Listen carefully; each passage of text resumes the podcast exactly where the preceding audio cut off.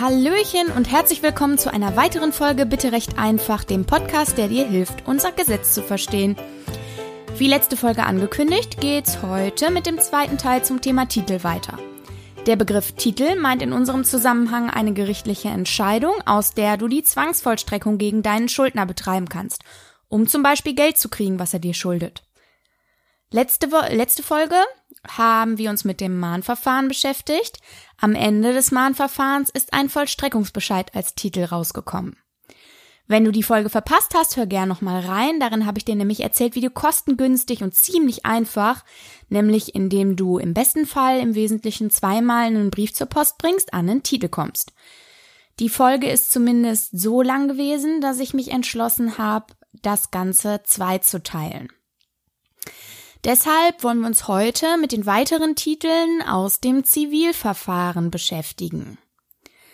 Denn neben dem Vollstreckungsbescheid kannst du natürlich auch klagen.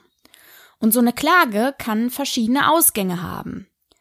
Entweder der Kläger nimmt die Klage zurück, dann hast du natürlich keinen Titel am Ende des Verfahrens. Wenn aber ein Vergleich, ein Versäumnisurteil, ein Anerkenntnisurteil oder ein Urteil ein streitiges Urteil, ein sogenanntes, am Ende des Verfahrens ergehen, dann kannst du mit äh, dieser Möglichkeit auch einen Titel erwirken und äh, den am Ende dann zur Vollstreckung nutzen. Aber um ans Ende eines solchen Zivilverfahrens zu kommen, müssen wir ja erstmal am Anfang starten. Wie fängt also so ein Verfahren überhaupt an? Wir legen los, wie gesagt, mit einer Klage.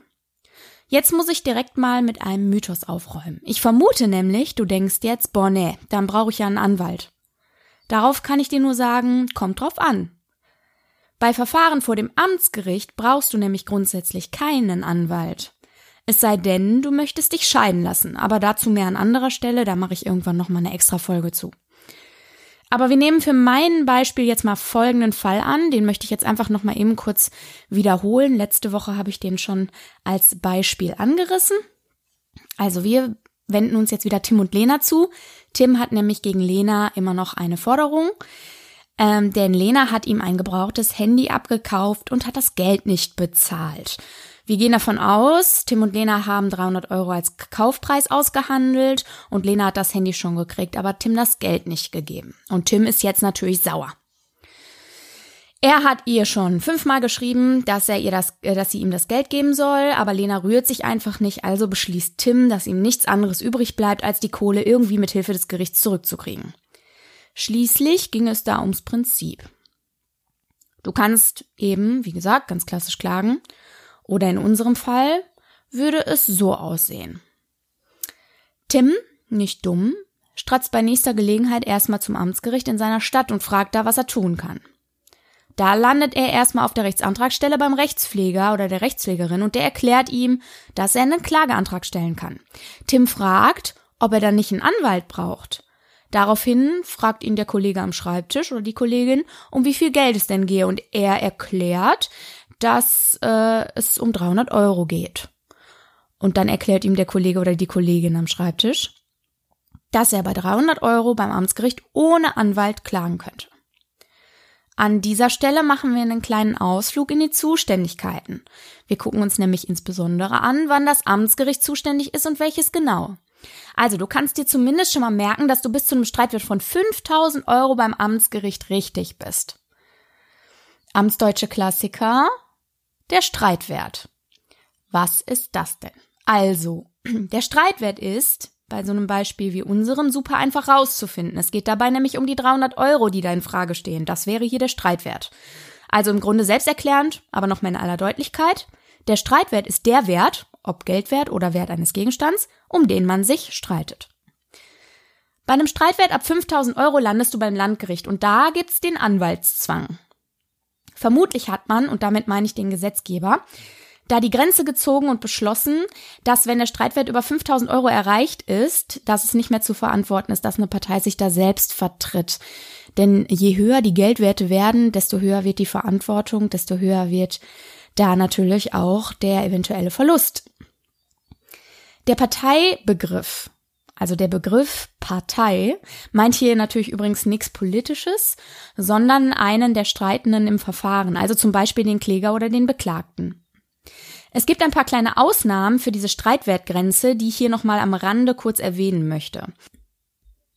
Immer am Amtsgericht werden Mietstreitigkeiten zwischen Privatpersonen, also Leuten, die Wohnraum für sich angemietet haben, und ihren Vermietern verhandelt.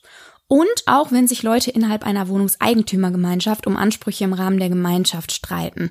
Also das ist Streitwert unabhängig. Diese Ausnahmen findest du übrigens im Gerichtsverfassungsgesetz, kurz GVG, und da in Paragraph 23. Da stehen noch ein paar mehr drin, die erspare ich uns aber jetzt. Die relevantesten dürfen damit abgedeckt sein und wenn du nochmal nachlesen willst, schau in den Paragraphen rein, kannst du einfach googeln, ist für jeden im Internet, im Internet nachlesbar. Also, in unserem Beispiel jedenfalls bleibt Tim beim Amtsgericht, weil es ja nur in Anführungsstrichen um 300 Euro geht. Jetzt stellt sich ja auch direkt die Frage, welches Amtsgericht ist denn dann genau zuständig? Wenn du ganz sicher gehen willst, ruf einfach mal beim Amtsgericht an, zu dessen Bezirk dein Wohnort gehört. Die meisten Städte haben ein eigenes. Bei manchen Dörfchen kann es sein, dass sie zum Amtsgerichtsbezirk der nächstgrößeren Stadt gehören. Da dürfte auch Google dir weiterhelfen. Manche Städte haben auch mehrere Amtsgerichte. Essen zum Beispiel hat drei. Die sind dann jeweils für mehrere Stadtteile von Essen zuständig. Am Telefon kann man dir aber bestimmt sagen, welches Amtsgericht für dich zuständig ist. Bei solchen Zahlungsansprüchen wie in diesem Fall hier dürfte das Amtsgericht zuständig sein, in dessen Bezirk der Beklagte wohnt. Beziehungsweise hier in dem Fall die Beklagte, nämlich Lena. Wir nehmen jetzt an, Lena kommt aus Düsseldorf, also wäre das Amtsgericht Düsseldorf zuständig. Wo müsste also jetzt Tim hin, um seine Klage einzureichen? Theoretisch könnte er das auf der Rechtsantragstelle, du erinnerst dich, da wartet der Rechtspfleger oder die Rechtspflegerin auf Tim, die oder der unter anderem auch dabei hilft, die Klage anhängig zu machen. Das wäre die Rechtsantragstelle in Düsseldorf in diesem Fall. Aber angenommen, Tim kommt jetzt aus einem kleinen Kaff in Bayern, dann könnte er auch zu dem für seinen Wohnort zuständigen Amtsgericht gehen, seine Klage da auf der Rechtsantragstelle zu Protokoll geben und um Weiterleitung ans zuständige Gericht bitten. Zu Protokoll geben heißt, der Rechtspfleger, die Rechtspflegerin hilft Tim, den Antrag zu stellen, der das verfolgt, was er möchte, nämlich sein Geld kriegen. Also, man geht den Sachverhalt gemeinsam durch und der Kollege vor Ort wird Tim schon notfalls aus der Nase ziehen, was er für einen vernünftigen Antrag alles von ihm wissen muss. Also, fassen wir nochmal zusammen. Tim kann seine Klage selbst auf den Weg bringen und braucht dazu keinen Anwalt. Dazu kann er zum Gericht an seinem Wohnort gehen und die Klage dort zu Protokoll des Rechtspflegers, der Rechtspflegerin auf der Rechtsantragstelle erklären. Wenn das Gericht schon das Zuständige ist, prima. Falls nicht, kann man von da aus die Weiterleitung an das zuständige Gericht veranlassen. Zuständig ist das Amtsgericht bei einem Schreitwert von bis zu 5000 Euro und außerdem im Wesentlichen bei Wohnraummietsachen und Streitigkeiten innerhalb einer Wohnungseigentümergemeinschaft, egal wie hoch der Wert ist. Ansonsten ist das Landgericht ab 5000 Euro Streitwert zuständig. Welches Gericht ist genau zuständig? Bei Zahlungsansprüchen ist es das Gericht, das für den Wohnort desjenigen zuständig ist, der das Geld schuldet. Der wird dann im Verfahren der Beklagte sein. So, jetzt hat Tim seine Klage anhängig gemacht. Im Grunde ist das auch schon wieder ein amtsdeutscher Klassiker. Anhängig bedeutet einfach, dass die Sache bei Gericht in Bearbeitung ist. Wie geht's jetzt weiter? Die Sache wird vom Richter des zuständigen Gerichts bearbeitet. Im Zivilverfahren gilt, wie du weißt, der Beibringungsgrundsatz hör an der Stelle vielleicht nochmal in das Verfahren, äh, in die Folge zum Zivilverfahren rein. Da wird das nochmal besprochen. Das bedeutet, du musst selbst dafür sorgen, dem Gericht die Beweise zu liefern, die es für die Entscheidung zu deinen Gunsten braucht. Also Tim könnte jetzt beispielsweise die Korrespondenz mit Lena vorlegen, wenn sie zum Beispiel per E-Mail drüber geschrieben haben und den Einlieferungsbeleg mit Sendungsnummer oder so, um nachzuweisen, dass Lena tatsächlich das Handy kaufen wollte und auch erhalten hat.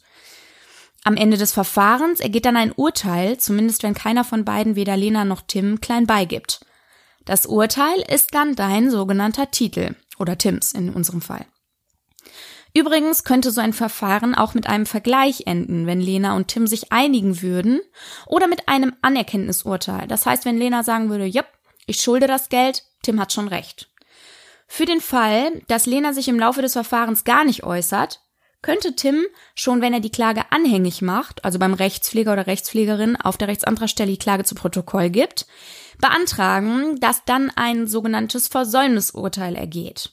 Das bedeutet, dass, wenn Lena es versäumt, sich zur Klage zu verteidigen, dann ein Urteil ergeht, was Tim vollumfänglich Recht gibt. Also hier würde Lena dann zur Zahlung der 300 Euro verurteilt und dazu Tims Verfahrenskosten zu übernehmen. Auch Versäumnisurteil, Anerkenntnisurteil und Vergleich sind Titel. Jetzt stellt sich ja gleich die nächste Frage. Welche Kosten sind denn jetzt überhaupt die, die da auf Tim zukommen? Da wären zum einen die Gerichtskosten. Dabei kommt es darauf an, wie das Verfahren zu Ende geht. Es wird günstiger für die Beteiligten, wenn es einen Vergleich oder sogar ein Anerkenntnisurteil gibt. Ganz einfach gesagt wahrscheinlich deswegen, weil der Richter nicht selbst entscheiden und ein Urteil schreiben muss. Einfach nur mal so, um dir die Dimensionen von den Kosten zu geben. Beim Streitwert von 300 Euro wären wir bei einer Gerichtsgebühr von 105 Euro. Also zumindest dann, wenn der Ausgang des Verfahrens streitig ist. Ein streitiger Ausgang bedeutet, dass weder der Kläger noch der Beklagte gesagt haben, jo, stimmt, ich schulde dem die Summe. Die Folge wäre dann nämlich ein Anerkenntnisurteil. Oder halt, ach ja, klar, jetzt wo sie sagen, äh, sicher, die hat mir schon bezahlt, die hat mich schon bezahlt, ich ziehe die Klage zurück. Das entspräche einer Klagerücknahme. Wenn jetzt ein Anerkenntnisurteil ergehen würde oder der Kläger die Klage zurücknimmt, wären wir bei nur noch 35 Euro. Bei einem Vergleich entsteht die gleiche Gebühr, also auch nur 35 Euro, weil die beiden sich ja dann geeinigt hätten und wieder kein streitiges Urteil nötig wäre. Wenn wir von 3000 Euro Streitwert ausgehen, kostet 324 Euro bei einem streitigen Ausgang, bei einem Anerkenntnisurteil und einem Vergleich jeweils 108 Euro. Bei 10.000 Euro wären wir schon bei einer Gerichtsgebühr von 723 Euro mit Anerkenntnisurteil und mit Vergleich 241. Du kannst dir im Grunde merken, dass bei einem streitigen Verfahrensende, also Urteil oder Versäumnisurteil, das Dreifache an Gebühr anfällt von dem, was anfällt, wenn man sich einigt oder einer von beiden nachgibt.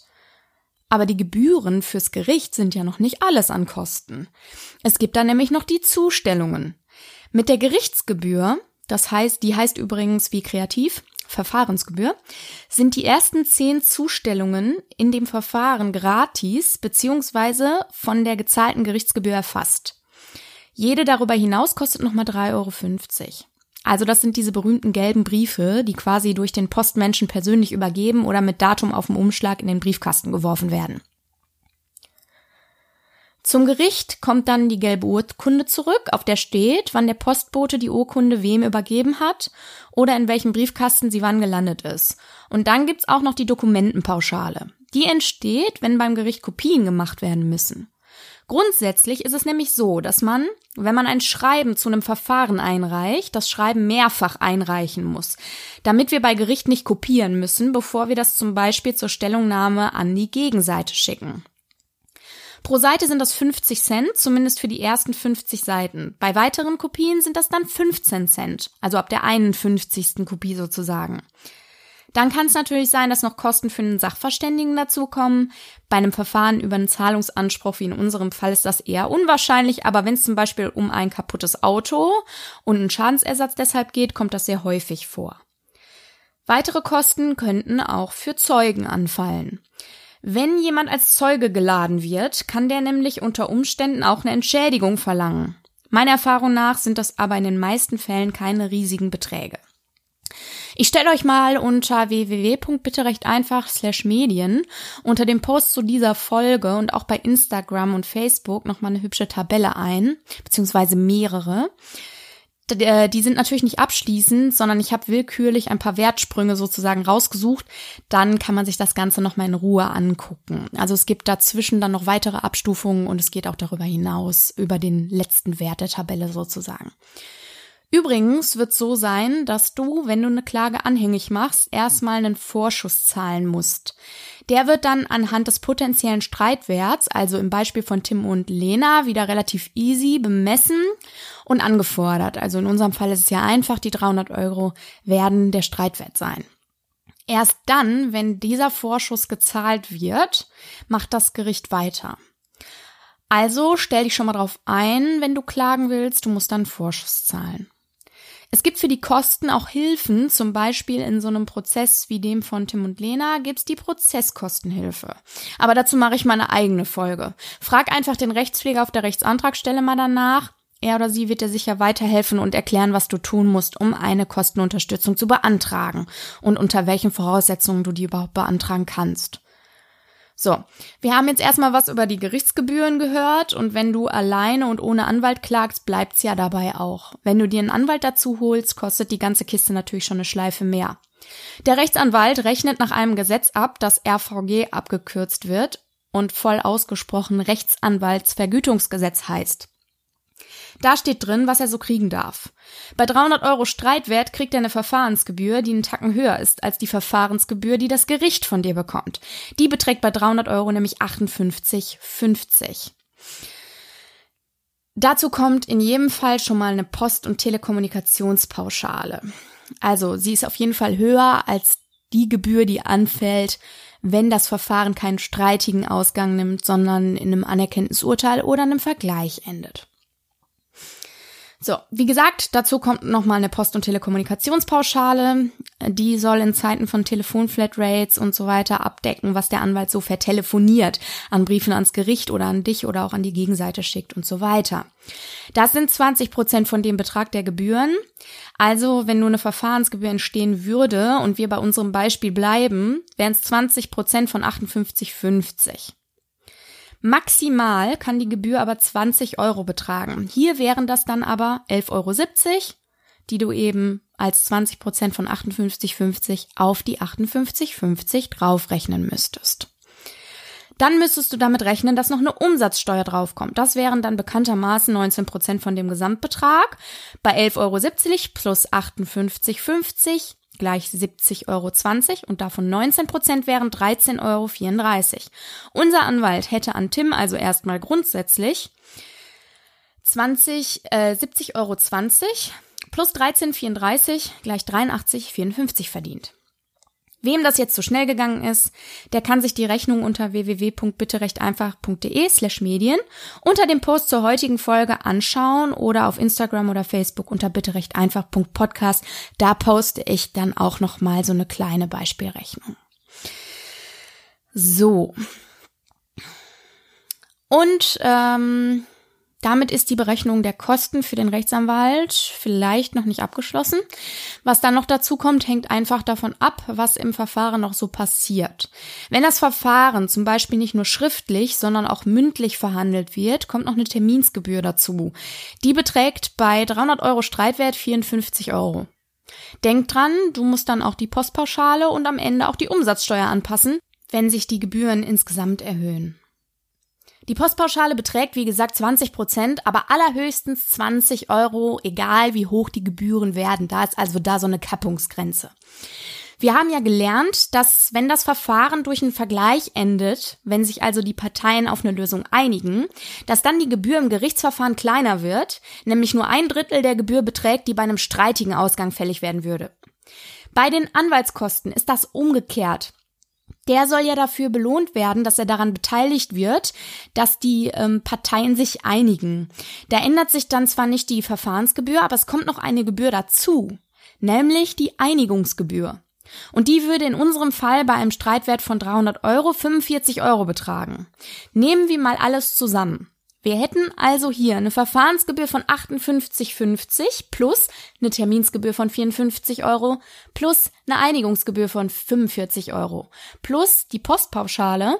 Die würde bei 20 Prozent der Summe der Gebühren 31,50 ausmachen und wird daher einfach mit dem Maximalbetrag von 20 Euro dazugenommen. Dann kommt noch die Umsatzsteuer obendrauf die bei 177,50, das wäre der Gesamtbetrag aus allen Gebühren, die bislang angefallen sind, insgesamt 33 72 betragen. Wir haben also am Ende Rechtsanwaltsgebühren von 211,22 Euro. Das bedeutet im Klartext, dass die Rechtsanwaltsgebühren in so einem Fall, zumindest wenn es auf eine Einigung hinausläuft, schon beinahe so hoch sind wie der Anspruch, den Tim da durchsetzen will. Schau, wie gesagt, ruhig nochmal auf www.bitterechteinfach.de-medien oder bei Instagram oder Facebook vorbei. Da stelle ich dir, wie gesagt, ein paar Tabellen ein, damit du dir in Ruhe ein Bild machen kannst. Das ging jetzt wahrscheinlich doch ein bisschen schnell.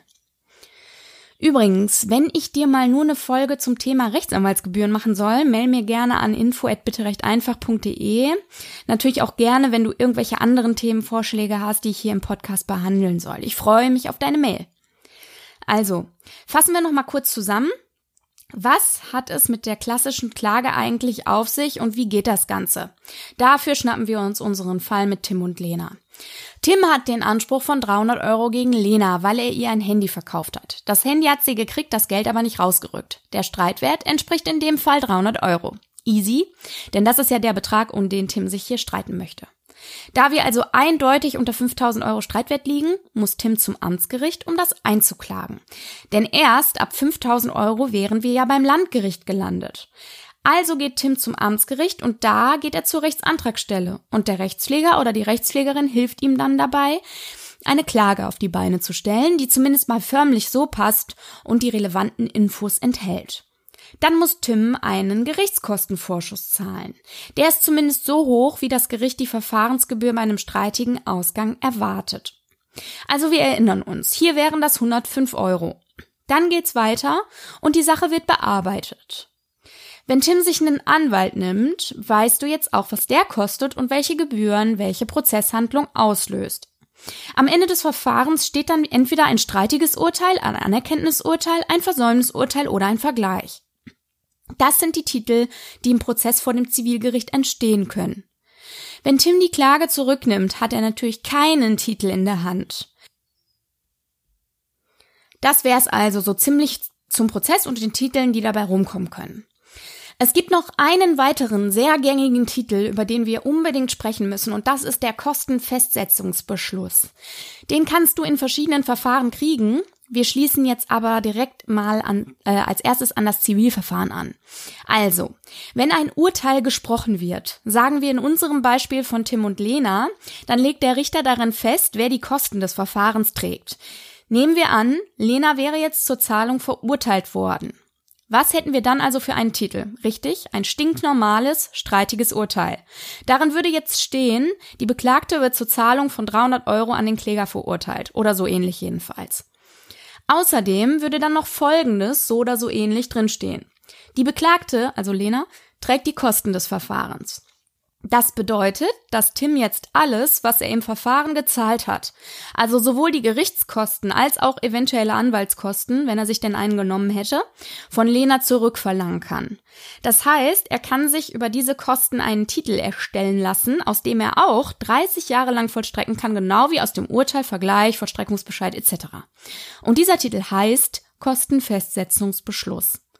Und der kostet übrigens auch nix extra, sondern Tim kann den einfach im Anschluss ans Verfahren, wenn er den Titel mit der Kostenentscheidung, bei uns in unserem Fall, die Beklagte trägt die Kosten des Verfahrens, beantragen. Wenn er einen Anwalt hätte, würde der das für ihn machen, also hoffe ich jetzt mal. Ich erzähle dir jetzt aber, wie der Antrag aussehen würde, wenn Tim ohne Anwalt geklagt hätte. Also, er würde jetzt ein Schreiben an das Gericht aufsetzen und denkt dran, es sollte zumindest mit mindestens zwei Kopien eingereicht werden, sonst berechnet das Gericht Kopierkosten, nur so als Erinnerung. Die Kopien müssen übrigens dabei sein, damit man die an Lena schicken kann. Denn bei allem, was in so einem Verfahren passiert, sollte man dem Gegner das sogenannte rechtliche Gehör gewähren. Das bedeutet, dass Lena die Gelegenheit kriegen muss, sich zu den gestellten Anträgen von Tim zu äußern. Und so ist das halt auch beim Antrag auf den Kostenfestsetzungsbeschluss. Abgekürzt übrigens KFB. Und mit der Abkürzung würde ich jetzt auch gerne weiterarbeiten hier. Also, was steht in dem Schreiben an das Gericht? Beispielsweise könnte Tim so formulieren. Ich beantrage, die von mir ausgelegten Gerichtskosten gegen die Beklagte festzusetzen. Wenn er noch Zinsen haben möchte, kann er die ab dem Eingang seines Antrags bei Gericht dazunehmen. Da nimmt man dann den gesetzlichen Zinssatz, den wir übrigens im BGB finden, und der fünf Prozentpunkte über dem Basiszinssatz vorschreibt. Kleinigkeit am Rande. Das ist nicht das gleiche wie fünf Prozent Zinsen. Im Moment sind die Zinsen super niedrig, wie wir alle wissen. Und daher lag der Basiszinssatz am 01.01.2020 bei 0,88, bei minus 0,88 Prozent, sodass dann für Tims Kostenanspruch ein Zinssatz von 4,12 Prozent angesetzt werden würde. Der Zinssatz passt sich dann aber immer entsprechend an. Also wenn der Basiszinssatz steigt, steigt der Zinssatz von Tims Kostenanspruch und er sinkt, wenn der Basiszinssatz sinkt. Aber das nur am Rande. Dann würde er schreiben, ich beantrage, die von mir ausgelegten Gerichtskosten gegen die Beklagte festzusetzen. Ich bitte um Verzinsung mit fünf Prozentpunkten über dem Basiszinssatz ab Antragseingang. Tim muss in seinem Antrag nichts beziffern, weil man bei Gericht weiß, was er eingezahlt hat und was Lena ihm schuldet. Übrigens kriegt Tim das Geld nie aus der Staatskasse zurück, weil die ihre Kosten immer als super wichtig betrachtet und daher erstmal froh ist, wenn sie den Vorschuss erhalten hat. Und grundsätzlich ist ja Lena die Schuldnerin, auch für die Gerichtskosten, nachdem der Richter ja so entschieden hat. Aber wenn Lena dann nicht zahlen kann oder will, dann hat Tim nun mal die Musik bestellt und dann muss er sie auch bezahlen, denn er hat ja die Klage beantragt. Also ist der KfB die einzige Möglichkeit für Tim, sich die Kohle wiederzuholen. Es sei denn, Lena ist auf einmal geläutert und zahlt von selbst. Also, der Antrag geht bei Gericht ein, sagen wir am 20.02.2020 und kriegt dann einen Stempel mit dem Datum des Eingangs. So ist das nämlich bei uns immer. Alles, was eingeht, kriegt einen Eingangsstempel. Das brauchen wir jetzt für das Anfangsdatum der Zinsen. Eine Kopie kriegt die Lena übersandt und kriegt dann so zwischen zehn Tagen und zwei Wochen Zeit, darauf zu reagieren. Wenn sie nichts Fundiertes gegen die Festsetzung hervorbringt, ähm, dann wird nach Ablauf dieser Frist antragsgemäß festgesetzt. Also wird der sogenannte KfB erlassen. Den macht's übrigens auch der Rechtspfleger oder die Rechtspflegerin, nur mal so am Rande. Da steht dann so ungefähr drin, in der Sache Tim gegen Lena sind von der Beklagten 105 Euro Gerichtskosten nebst Zinsen in Höhe von 5 Prozentpunkten über dem Basiszinssatz seit dem 20.02. an den Kläger zu erstatten. Damit ist Tims zweiter Titel in der Welt mit dem er sich von Lena jetzt auf allen möglichen Wegen die Kohle zurückholen kann. Den KfB kann Tim übrigens auch beantragen, wenn er schon über das Gericht vollstreckt hat. Also wenn er zum Beispiel den Gerichtsvollzieher mit seinem ursprünglichen Titel schon losgeschickt hätte. Wie das geht, erzähle ich euch aber in der nächsten Folge. Dann müsste er allerdings eine genaue Rechnung aufstellen, wo er alle Rechnungsbeträge, die er für die Vollstreckung gegen Lena bezahlt hat, aufführt. Am Ende muss er dann die Summe aller einzelnen Rechnungen aufführen. Ansonsten lautet der Text gleich. Er könnte also zum Beispiel schreiben, ich beantrage die folgenden Kosten mit fünf Prozentpunkten über dem Basiszinssatz ab Antragseingang gegen die Schuldnerin festzusetzen. Diesen Antrag schickt Tim übrigens dann nicht mehr zum Zivilgericht, oder zum Aktenzeichen des ursprünglichen Zivilverfahrens, sondern an das Vollstreckungsgericht in dem Amtsgericht, in dessen Bezirk die Vollstreckungsmaßnahme stattgefunden hat. Ich weiß, es ist immer super verklausuliert, tut mir leid, ich mach's jetzt nochmal am Beispiel. Also, wenn Tim den Gerichtsvollzieher in Düsseldorf zu Lena nach Hause geschickt hat, hat die Maßnahme, für die der Gerichtsvollzieher eine Rechnung gestellt hat, die Tim ja jetzt von Lena erstattet haben will, in Düsseldorf stattgefunden. Also schickt Tim den Antrag an das Amtsgericht in Düsseldorf. Im Gegensatz zum Zivilverfahren kann es sein, dass Tim jetzt noch einen Kostenvorschuss von 3,50 Euro für die Zustellung an Lena zahlen muss. Den kann er sich aber auch mit festsetzen lassen. Dann schießt er am besten nochmal einen zweiten Zeiler an das Gericht hinterher und bittet auch darum, den Kostenvorschuss mit 5 Prozentpunkten ab Zahlungseingang zu verzinsen. Also diesmal nicht ab Eingang dieses Schreibens, sondern ab Eingang der 3,50 Euro Vorschuss, die Tim eben da zahlen muss. Warum muss Tim hier mit einer Vorschussanforderung rechnen? Weil es hier keine Verfahrensgebühr gibt, in der die ersten zehn Zustellungen enthalten sind. Du erinnerst dich, im Zivilverfahren war das so, daher entstehen meist keine Zusatzkosten. Im Zwangsvollstreckungsverfahren gibt es eine solche Verfahrensgebühr in erster Linie nicht, sodass man da eben für die Zustellungen einzeln aufkommen muss. So. Das war eine Menge Input. Also fassen wir auch nochmal alle Fakten zum KfB zusammen. Es gibt zwei Möglichkeiten, an einen KfB, also Kostenfestsetzungsbeschluss, zu kommen. Einmal im Anschluss an das Zivilverfahren beim Gericht. Antrag mit zwei Kopien an das Gericht schicken und ein paar Wochen abwarten, dann sollte Tim seinen Kostentitel auch haben. Bei für die Formulierung spulst du am besten noch mal ein paar Minütchen zurück. Die zweite Möglichkeit wäre ein KfB für die Kosten der Zwangsvollstreckung. Dafür sammelt Tim die Rechnungen, die er für gerichtliche Zwangsvollstreckungsmaßnahmen, aber auch Anfragen an Schuldnerportale oder das Einwohnermeldeamt etc. bezahlen musste, wenn er sowas gemacht hat.